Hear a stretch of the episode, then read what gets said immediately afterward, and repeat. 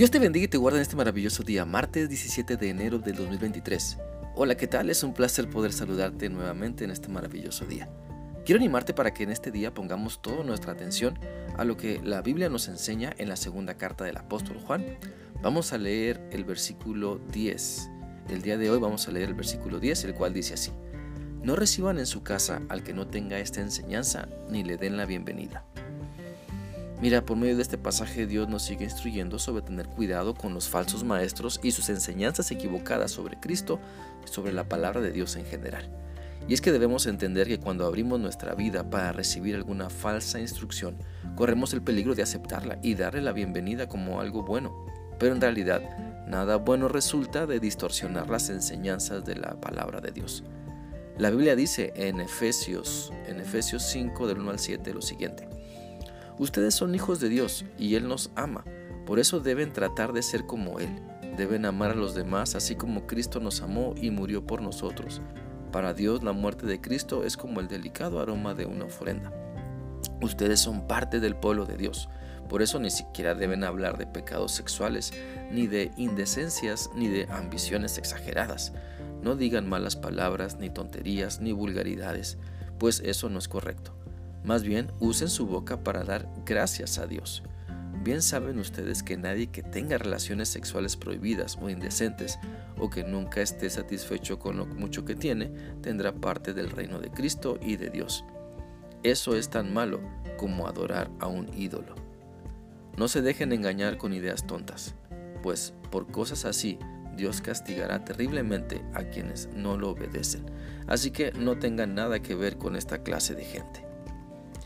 En este pasaje, en este pasaje está claro que Dios quiere que nos mantengamos fieles a sus enseñanzas, que las tengamos en alta estima para creerlas, para vivirlas siempre, que le demos la bienvenida a Cristo y a sus enseñanzas y que rechacemos creer en lo que simplemente no nos, no nos edifica, sino nos perjudica. La mejor manera de vivir la verdad de la palabra de Dios pues es conociéndola mejor teniendo una mejor relación con Dios. ¿A qué me refiero? Bueno, leyendo la Biblia con gusto y no con aburrimiento, orando a Dios como una necesidad bien importante en nuestra vida y que no sea un pesar el platicar con Dios, ni mucho menos verlo como un castigo. Mira, seamos realistas. Si crees que la verdad de la palabra de Dios, o más bien, si no crees en la verdad de la palabra de Dios, vas a terminar creyendo en lo falso. Vas a abrazar enseñanzas equivocadas como si fueran reales porque no quieres conocer lo que la Biblia te dice. Hay muchas áreas en nuestra vida en las cuales nos preparamos para no caer en falsedades. Mira, nos preparamos para detectar billetes falsos, nos preparamos para no dar información de más y que nos roben o estafen con alguna de las cuentas de banco. Nos preparamos pidiendo asesoría para que no nos engañen si vamos al mecánico, al herrero, al carpintero, al fontanero, con el pintor.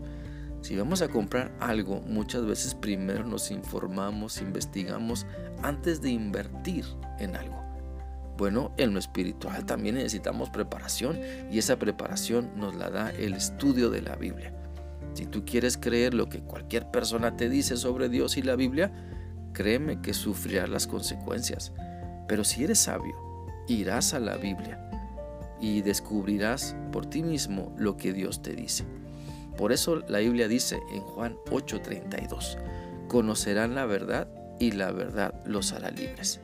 Si conoces la verdad que está escrita en la Biblia, sabrás lo que Dios te dice y no serás engañado por quienes te quieren eh, engañar o burlar queriendo que creas lo falso que están enseñando ellos. Te animo entonces para que le abras la puerta de tu vida a Cristo. Abre la puerta de tu vida a su palabra, a sus enseñanzas.